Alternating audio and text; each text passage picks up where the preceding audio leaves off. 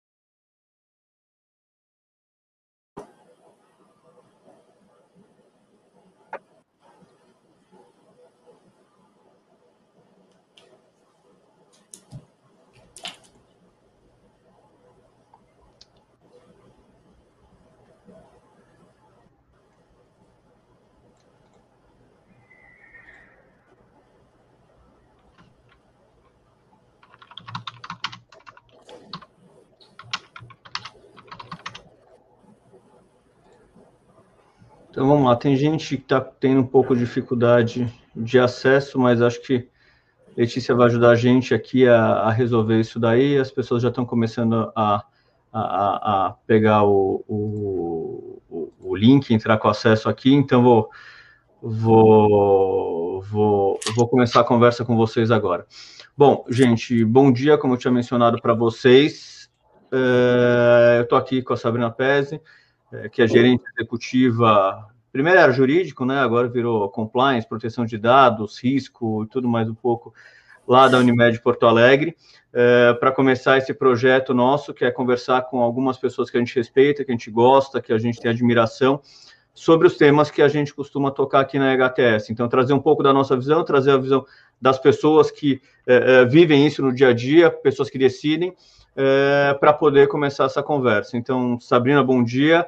Uh, as pessoas que quiserem também, desculpa uh, uh, atropelar, mas as pessoas que quiserem mandar comentários, questões, fiquem à vontade. A ideia é conversar por volta de 30, 40 minutos e abrir para conversa quem quiser, com quem tiver interesse de fazer qualquer pergunta para a gente. Então, bom dia, Sabrina, desculpa te atropelar de novo aí. Imagina, bom dia, Fábio, bom dia a todos que estão conosco. Né? Agradeço o convite inaugurando aí, então, uma super responsabilidade, inclusive. Agradeço aí pelo convite, pela parceria nessa construção. Vai ser um prazer a gente fazer essa conversa nessa manhã. Bom, então, para começar um pouco, eu queria comentar um pouco as pessoas como. As pessoas, provavelmente, eu não tinha, pelo menos, eu sendo aqui de São Paulo, eu não tinha dimensão do tamanho da Unimed Porto Alegre. É, então, passar um pouco do que é a Unimed Porto Alegre, o que ela representa. A Unimed tem quase 50 anos, aí está para fazer 50 anos de vida, tem 7 mil médicos como cooperado, mais ou menos, está entre as 50 maiores empresas do Sul, está as 20 maiores empresas é, do Rio Grande do Sul, é, e certamente tem muita gente de Porto Alegre que está acompanhando a gente, a gente tem uma é, penetração legal lá em Porto Alegre, as pessoas gostam de acompanhar o trabalho, sabem do tamanho, sabem da relevância da Unimed dentro do contexto é, do sul do país, da Unimed Porto Alegre, mais especificamente, provavelmente junto com a Unimed Curitiba, sejam as mais fortes na região sul, é, e que tem entregue, entregue um serviço de qualidade para as para as pessoas no Rio Grande do Sul, para a população do Rio Grande do Sul e para os cooperados. É, a Sabrina, uma das 15 executivas mais admiradas pela análise, é uma pesquisa que pega pessoas ou pega profissionais da área e pergunta quem você admira mais, e ela foi eleita uma das 15, uma das únicas do Rio Grande do Sul ali na lista também, é, gerente executiva jurídico, eu falei brincando aqui no começo, para quem está desde o começo, começou como jurídico, aí virou compliance, aí virou proteção de dados, aí virou, eu, eu brinco que a cada semestre a gente tem uma novidade na Unimed, uma função nova para ela crescendo a todo o resto. É, então, assim, eu queria começar conversando com, com a Sabrina, perguntando um pouco, pedindo para você explicar um pouco do seu histórico, para as pessoas terem um pouco de contexto, como é uma transição de alguém que vem de uma lógica jurídica para uma lógica um pouco diferente ou com uma lógica com outra visão. Perfeito, Fábio. É uma trajetória de alguns anos, né? Antes de, de entrar no mundo corporativo, eu atuei muito em escritórios, acho que é o início da carreira e da trajetória de muitos, né? Quando aí do, do, do início aí dessa, dessa construção jurídica. E na experiência do mundo corporativo, a gente vê que as coisas são bem diferentes, né? Então, tu, tu estar num escritório, tu estar no mundo corporativo, são vivências diferentes e complementares. Isso reforça, acho que, um pouco do tratamento e da relação que nós temos no nosso modelo de gestão com os parceiros, não só com os escritórios, mas com os nossos consultores. Então, aqui especificamente na relação contigo, Fábio, que é realmente um, um ambiente de construção, de parceria, né? Uh, e de entrega conjunta. Na Unimed, eu tenho uma trajetória de mais de 10 anos, então, além de essa atuação específica na saúde suplementar, é uma atuação num sistema cooperativo, então, acho que é uma característica né, da empresa que traz um grande diferencial e uma oportunidade, um desafio, inclusive, em termos de gestão, porque nós temos duas realidades jurídicas a administrar, bem específicas, né, uh, uh, e que muito nos engajam e, e, e nos colocam num ambiente de admiração. Então, tenho uma grande admiração pela empresa que eu atuo e que eu tenho a oportunidade de fazer essa construção desse trabalho. E como tu bem referiu, eu iniciei a minha carreira na Unimed como advogada, e aí a primeira oportunidade foi de gerenciar o jurídico, um jurídico numa estrutura tradicional, podemos assim dizer, um jurídico que tem uma estrutura de contencioso, uma estrutura de contratos, um contencioso que trata de todos os temas, então a gente desde sempre com as estruturas de tributário, trabalhista, civil, né, sempre uh, conosco todas as matérias. Dessa interação, não só com as temáticas técnicas jurídicas, mas com um olhar sempre atento ao quanto a assessoria jurídica, departamento jurídico podem colaborar com a estrutura institucional, com a estratégia institucional, é que a gente sempre teve um olhar atento às oportunidades que a instituição nos deu, a partir de necessidades, né? Então, é nessa construção e com esse olhar aberto, interativo de construção, que a assessoria jurídica da Unimed ampliou o seu escopo de atuação é uma oportunidade para todos, né? Inclusive para as equipes e para os parceiros. Então, nessa, nesse avanço, a gente teve essa interação direta com a, o projeto do compliance, que foi quando a Unimed começou a trabalhar essa estrutura de um programa de integridade e nós ficamos aí à disposição para liderar, gerenciar um projeto, que era trazer o conceito dessa estrutura para dentro da empresa e ao final desse projeto, então instituído como processo institucional, o programa de integridade ele fica na assessoria jurídica, gerando essa oportunidade da gente transitar também pelo compliance, né? E aí agregar aí um núcleo novo dentro da estrutura com uma interação aí sim absolutamente abrangente, a gente permeia por todos os processos institucionais. Isso traz um, a, a, agrega a todos necessariamente uma visão sistêmica profunda, né? Não necessariamente superficial. Então, a gente amplia o reduto da assessoria jurídica que trata exclusivamente de processos e a gente avança para outras oportunidades com essa interação do compliance. Compliance ele abre portas para a integração de governança de riscos. Então a gente uh, faz todo esse olhar, trabalha de forma integrada com outras áreas da empresa para essa construção. Uh, quando a gente viu a LGPD, nós sempre temos um olhar muito proativo e de posicionamento institucional por convicção às temáticas e necessariamente por imposição legal. Então, nós já vínhamos trabalhando a temática do marco civil dentro da instituição como um projeto específico quando veio a Lei Geral de Proteção de Dados.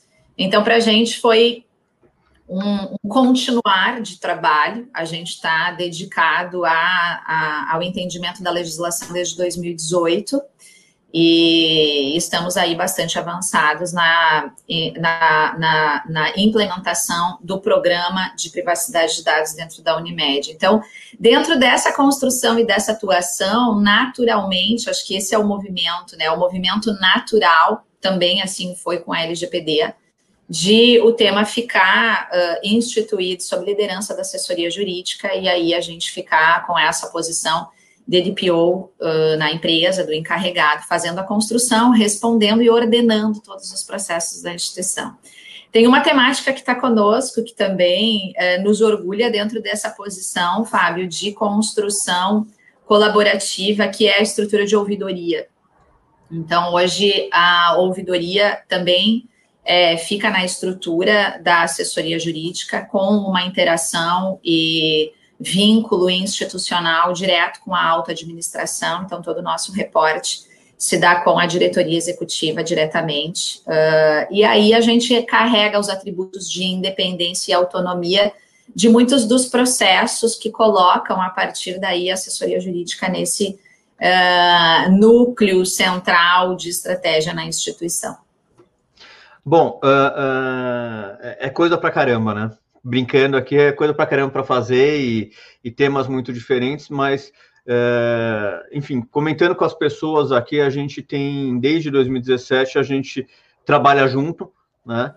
em temas específicos, e, e, desde 2017 eu senti na Unimed um, um, um bicho um pouco diferente, né? Porque é diferente daquela empresa que tem um dono, porque é uma empresa com muitos donos, né? Eh, é uma empresa tradicional no sentido que as decisões são sempre tomadas com uma visão muito de longo prazo, então não tem aquela visão é, é, muito imediatista de nada. as decisões são muito colegiadas, é difícil ter alguma decisão que alguém vai lá sozinho e fala vai ser desse jeito ou vai ser daquele jeito. E acho que um pouco dessa sua leitura das entradas nas várias áreas estão permeadas por essa lógica, né? Na lógica que o jurídico permeia tudo, não é aquela coisa quando eu lembro quando, quando eu comecei a trabalhar na empresa, é, não, tá escrito em português é tema do jurídico. Chegou uma carta é tema do jurídico, é papel é tema do jurídico, né? E quando, quando eu vejo o processo decisório, as discussões que a gente tem na Unimed, são decisões sempre muito colegiadas e, e o jurídico não só como peça de é, é, suplemento técnico jurídico, mas é, tem uma exigência, tem uma expectativa um pouco diferente daquele jurídico que só dá parecer, né? Perfeito. Acho que esse, se a gente fosse colocar na mesa, qual é o nosso grande desafio, né? Uh, é ser visto e ser desejado, né? Especialmente nas frentes de construção e não nas frentes de reação. Esse é o lugar e é um trabalho diário, né, Fábio? Agora com a pandemia a gente uh, viveu esse desafio, acho que todos nós vivemos, né, do distanciamento. E aí uh, a gente percebe que uh, mesmo no home office a gente consegue manter ativa essa presença nos fóruns de estruturação, organização, planejamento, estratégia, decisão, né?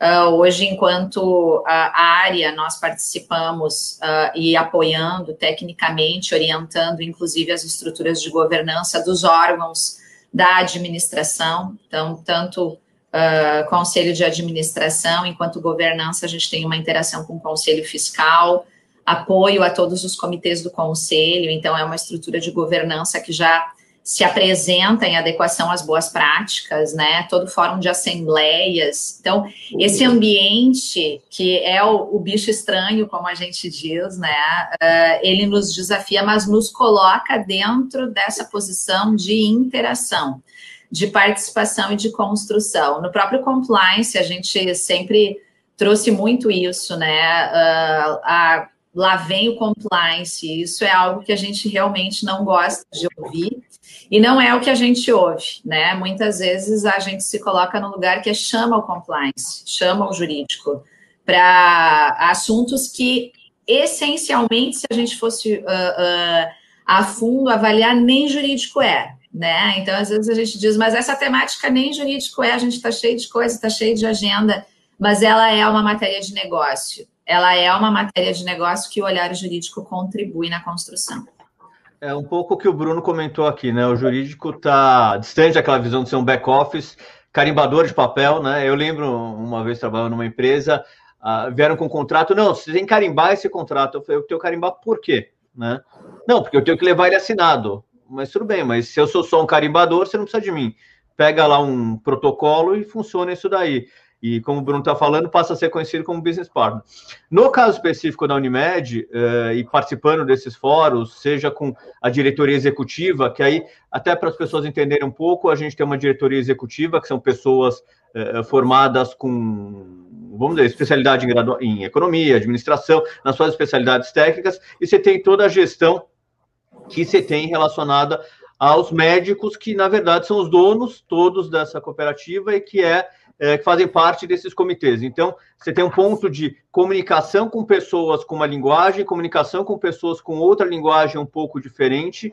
É, e essa comunicação, pelo que eu sinto, e, e, aí mostra um pouco o nosso histórico, é, quando a gente começou a construir aí dentro, é uma comunicação que toma risco sempre de uma forma muito cautelosa, né? É um médico tomando risco. O médico toma risco a partir do, da análise dos estudos, dos testes, agora com o tema esse tema triste da pandemia, a gente está vendo isso daí de uma forma é, é, é clara, é, da dificuldade de você ter teste, ter certeza que aquele remédio funciona, qual que é o prazo de validade de uma vacina, qualquer coisa desse tipo. Então, assim, o médico é, é, um, é uma pessoa que está acostumada a tomar risco todo dia mas é um risco muito estudado sempre, muito cuidadoso, muito. É, é, e, e, a minha sensação é que quando as, os temas são levados para o jurídico, a gente é desafiado a dar a mesma segurança nessa decisão, nessa tomada de risco, né?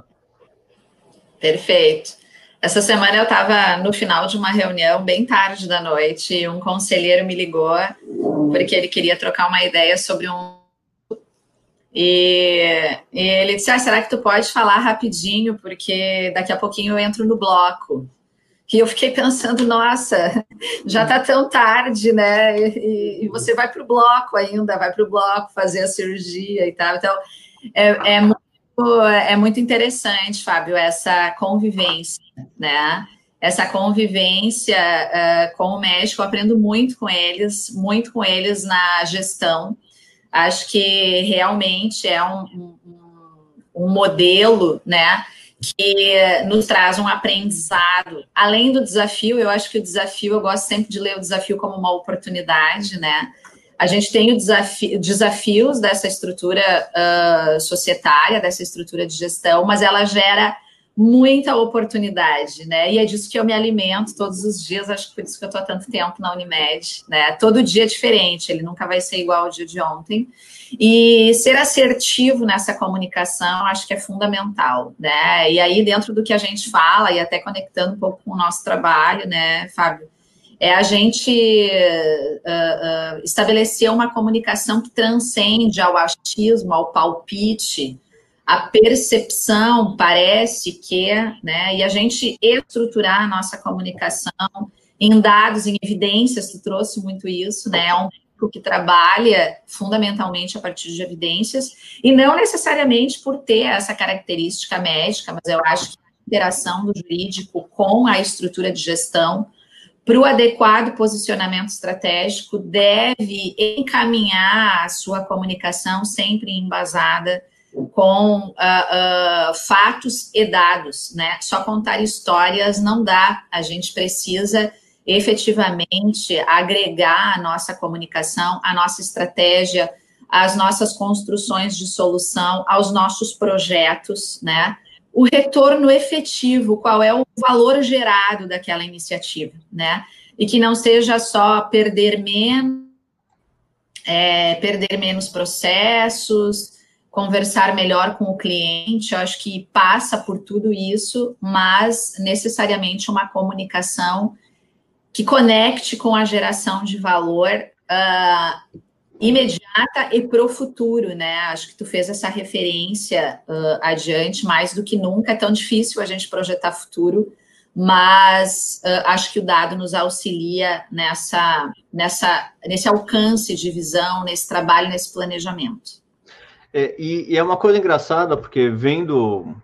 Engraçada não, mas curiosa, que a gente, analisando como se trabalhava antes na Unimed, já eram, já eram pautada por é, dados, por decisões, mas é, talvez faltasse um pouco para o jurídico e para a equipe do jurídico uma cultura de responder diferente e entender para quem está entregando, né?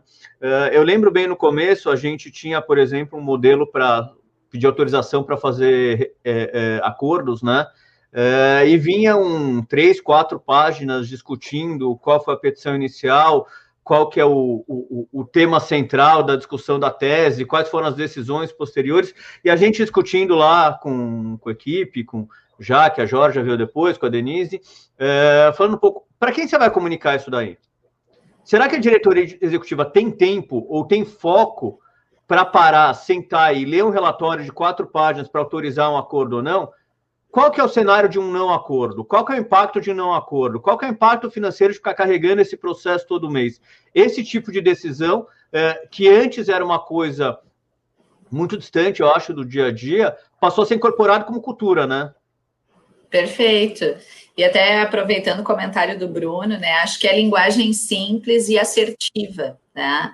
Então, esse, esse exemplo que tu referiste, né, Fábio, eu lembro lá, em dado momento, a gente tinha uma lógica dentro da instituição que, além de eu levar, submeter os acordos, além de eu submeter aos acordos as, alguns fluxos de decisão, e aí tinha lá uma folhinha de capa que tinha três páginas traduzindo todo o histórico processual, trechos de decisões. Tinha uma época que a gente ainda tinha uma orientação, isso lá uns 10 anos atrás. a orientação era ainda levar esse formulário com todas as decisões impressas e anexas, como se a decisão fosse tomada a partir da tese, essencialmente. É claro que a tese acompanha a tomada de decisão e para alguns processos ela é fundamental, né? Então é como se eu precisasse ter certeza de que eu vou perder mesmo esse processo para então fazer o acordo. E eu acho que essa foi a construção que a gente fez ao longo do tempo, né, dentro da simplicidade e da assertividade para determinadas situações. Então, o que é assertivo para eu objetivar a autorização de um acordo?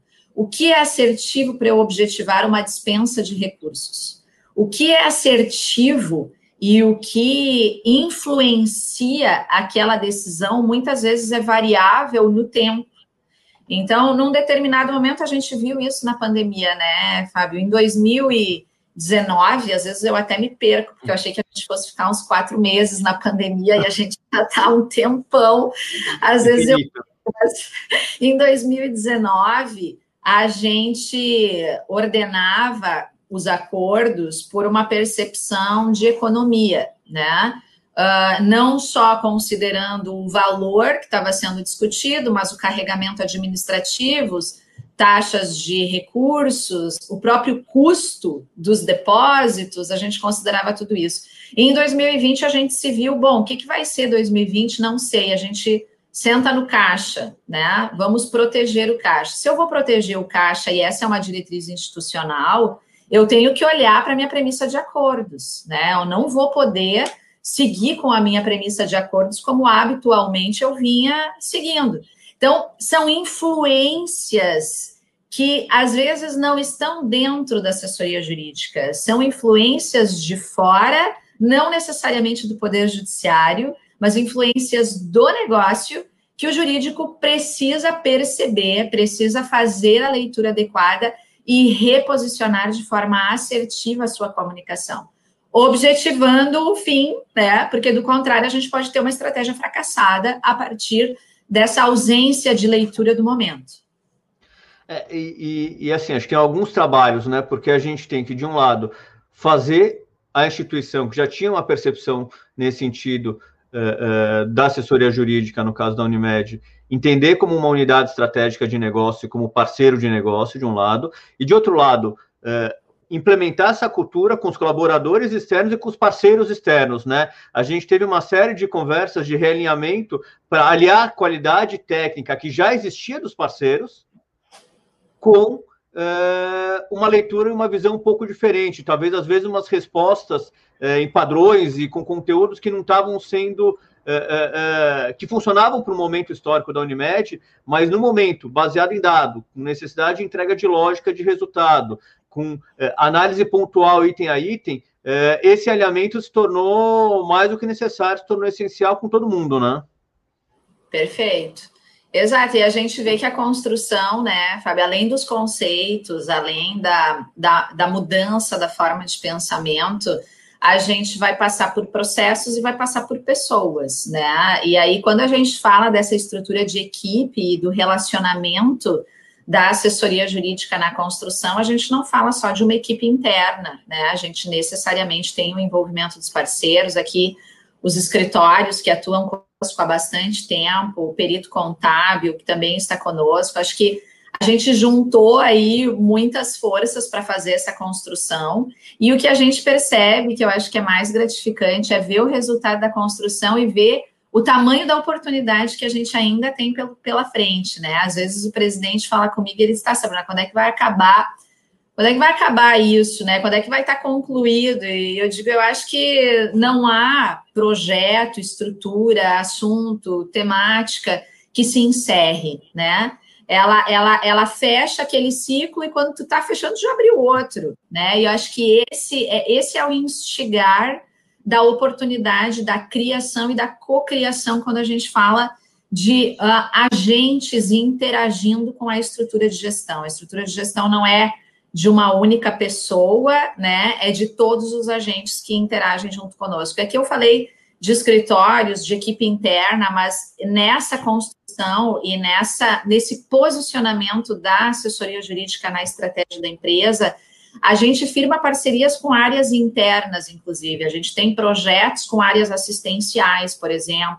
projetos de recuperação financeira, de oportunidade financeira uh, com áreas específicas assistenciais pelo grande ofensor das, uh, da judicialização, por exemplo. A gente identifica lá numa carteira civil que determinadas temáticas nos ofendem, né? Qual é o plano? O plano não passa só pela discussão judicial. O judicial aponta, né? É o final. Exato, né? Então a gente a gente tem toda essa interação, inclusive fazendo construção de projetos com enfermeiros, com médicos, com estatísticos, com o pessoal de mercado, e eu acho que esse é, esse é o grande barato aí desse nosso dia a dia. É, eu acho que é um, é um é processo difícil, porque as pessoas têm que sair daquela zona de conforto e deixar de fazer tudo como se fez. É, e passar a adotar um perfil mais, como estava comentando até o Alexander antes no comentário anterior, é um perfil mais, é, não sei nem se multidisciplinar, mas interdisciplinar. Eu falo que ninguém precisa saber programar para entender a lógica de programação, ninguém precisa ser estatístico para entender estatística, ninguém precisa ser economista para de, tomar decisão econômica, mas precisa passar a incorporar o seu processo decisório, o seu processo lógico, é, toda essa parte é, de construção de decisão por dado, uh, decisão baseada uh, em indicadores ou decisão baseada em uma lógica que não morre só no quantos processos eu tenho, por que eu tenho esses processos? Quanto tempo leva esses processos? Quanto me custa a manutenção desses processos? A gente trabalha muito na Unimed com a lógica do custo evitado, né? É, é, se eu resolver esse problema agora, o que, que eu estou evitando de custo? Não só o que eu vou ter de economia direta com uma decisão ou ponto direto, mas uma visão muito mais ampla e institucional da questão, né? Uh, então, eu acho que é um, uma passagem muito interessante, um processo de adaptação cultural muito grande. O Bruno pergunta aqui para a gente, como é que foi a experiência da Unimed na utilização de dados e metodologias, metodologias ágeis para além do contencioso, especificamente na parte consultiva contratual. Vocês ganharam um prêmio até, se não me engano, uns dois, três anos atrás, por um projeto na área contratual, né? Perfeito. E a gente viu a, a interação disso quando a gente se viu na pandemia lá no início de 2020, né? Esse projeto ele era anterior. A parte uh, contratual passa por uma lógica de gestão do conteúdo. Então, a gente está falando aqui especialmente na linha de produtos, né? Os produtos assistenciais, os produtos que a Unimed Porto Alegre vende, eles são regulados. Então, por mais que a gente queira simplificar, a regulação impõe um número significativo de conteúdo que uma minuta deve gerir, e isso é um desafio para a assessoria jurídica, que é guardiã dessas temáticas comerciais, né, pelo aspecto regulatório. E a gente estruturou, então, a partir de um projeto liderado aí por uma das nossas advogadas, a Simone Portela, uh, com uma interação com a Jaque, na época também, a Jaqueline Marques, nossa advogada, que interage bastante conosco no contencioso, em que a gente fez uma construção de uma lógica de gestão do conteúdo das minutas assistenciais a partir de blocos, né? Então, a gente saiu do Word, do PDF, a gente faz gestão de todo o conteúdo das minutas por blocos de informação e a partir dos blocos a gente consegue manejar e articular as necessidades regulatórias sem ter que gerar documento da linha 1 até a linha final, que passa aí muitas vezes por uh, talvez mais de 30 páginas um contrato.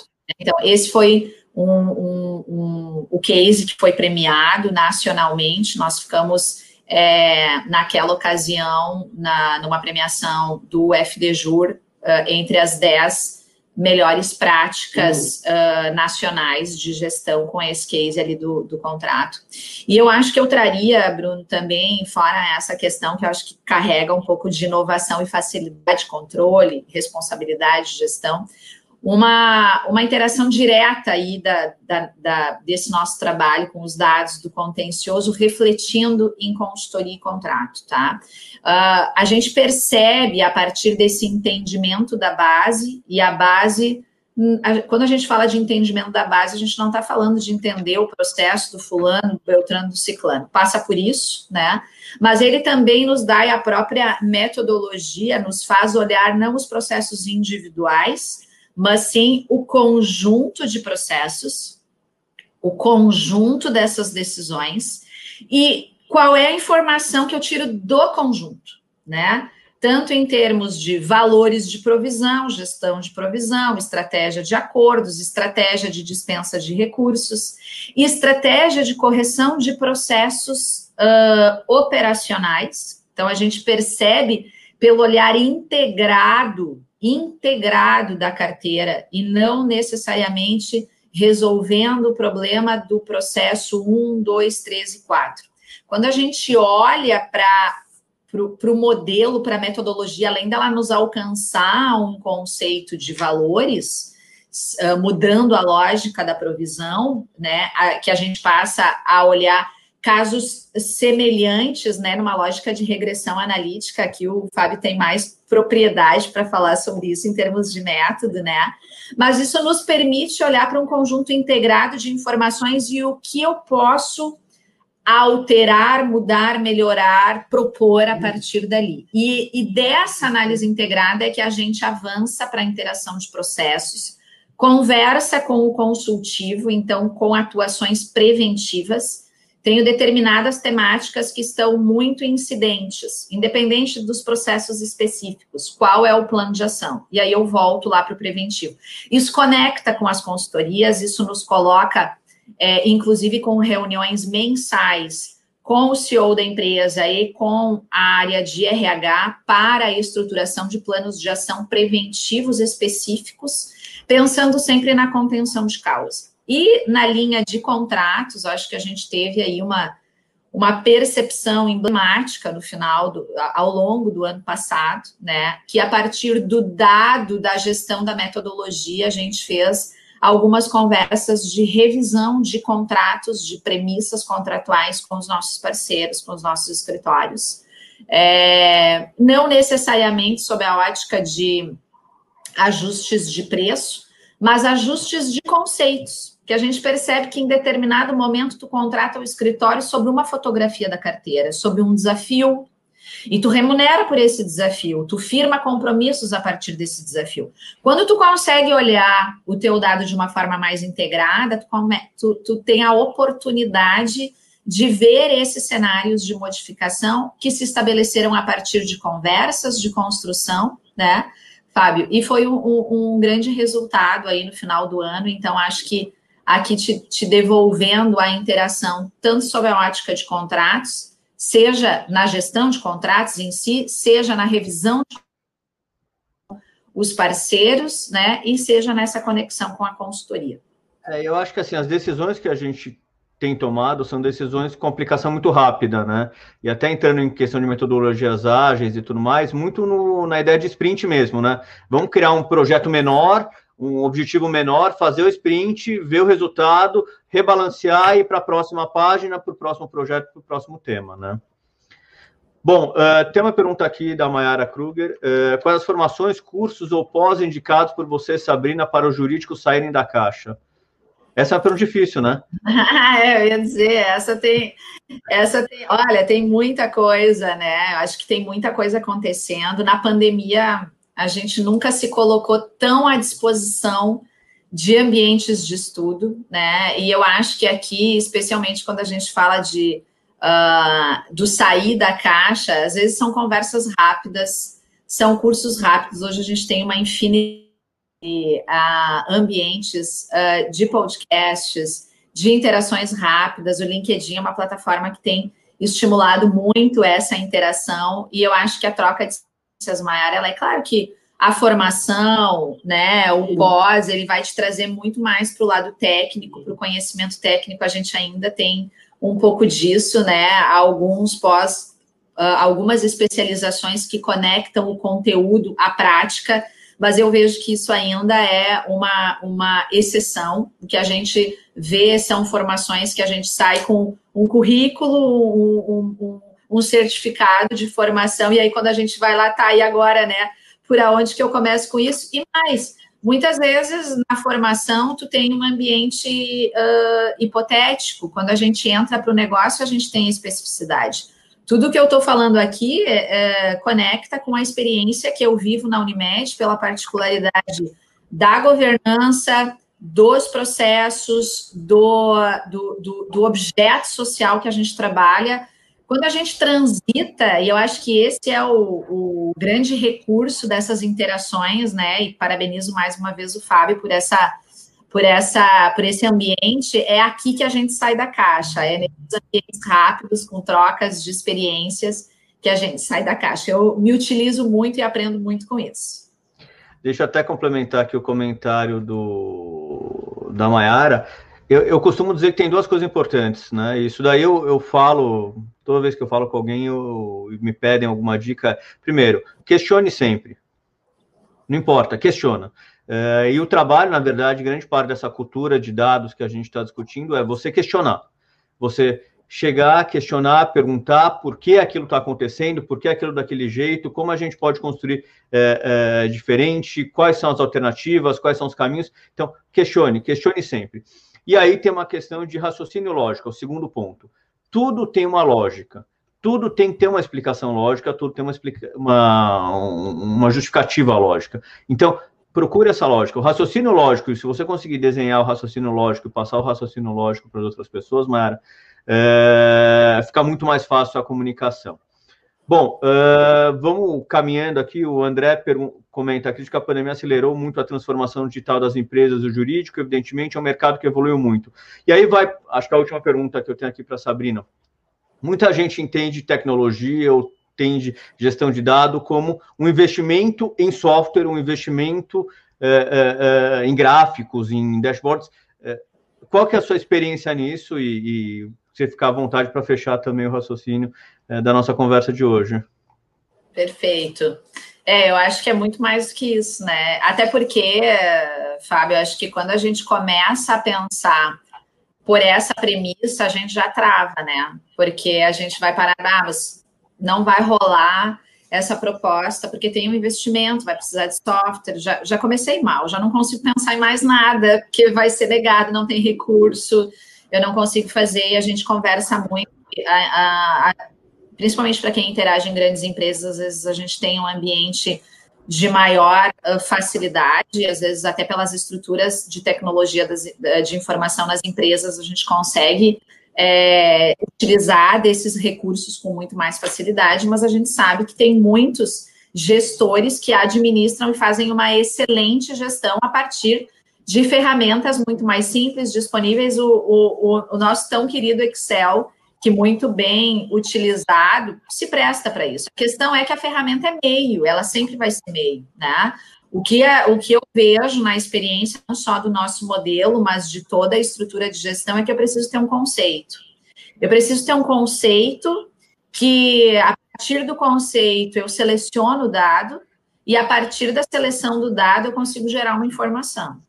O que a gente percebe é que, às vezes, ah, cadastra tudo, pega uma planilha e joga, cadastra todas as informações desse processo, tudo, não pode, bota tudo ali, tá, mas e agora eu preciso gerar informação daquilo tudo que tu cadastrou, às vezes eu tenho três pessoas dentro da área cadastrando, é, colocando dados para dentro de algum lugar, sistema, Excel, seja lá onde for.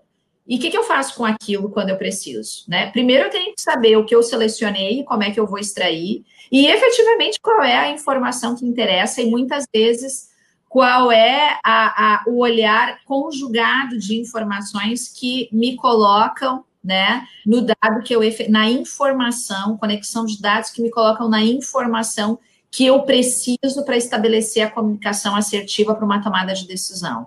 Eu acho que aqui a ferramenta é meio, Fábio, e eu sempre eu trago muito isso. Acho que uh, fazer essa gestão a partir de dados, ela passa necessariamente por planejamento, estrutura do que eu pretendo com aquilo, tá? E aquele olhar de raciocínio lógico, pensamento crítico, a criação a partir de uma decisão de coleta de dados, eu acho que ela é fundamental para que a partir daí a gente consiga se retroalimentar de todo esse acervo para algum encaminhamento estratégico, porque do contrário, né, a gente navega por muita informação e o que, que a gente faz com aquilo? Nós mesmos, no início do nosso trabalho, né, Fábio, a gente, eu acreditava que a nossa base de dados ela era show de bola.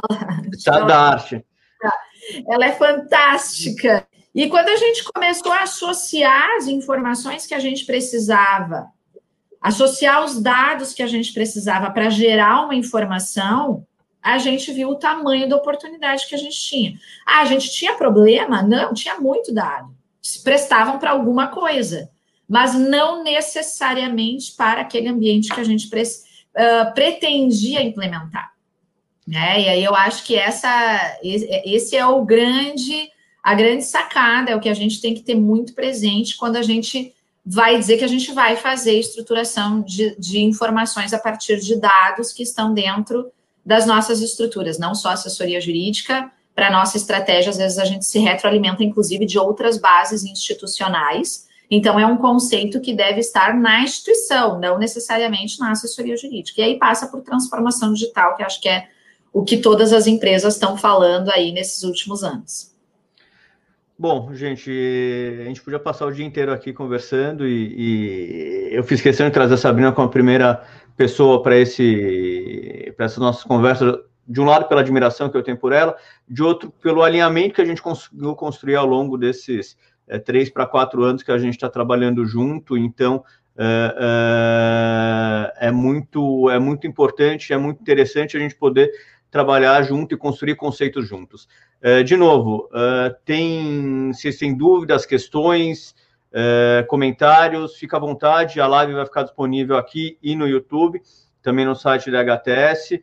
É, pode entrar em contato comigo pelo LinkedIn, entrar em contato com a Sabrina pelo LinkedIn dela. É, a gente costuma responder. Não, nem sempre na velocidade que a gente gostaria, mas a gente costuma responder isso daí.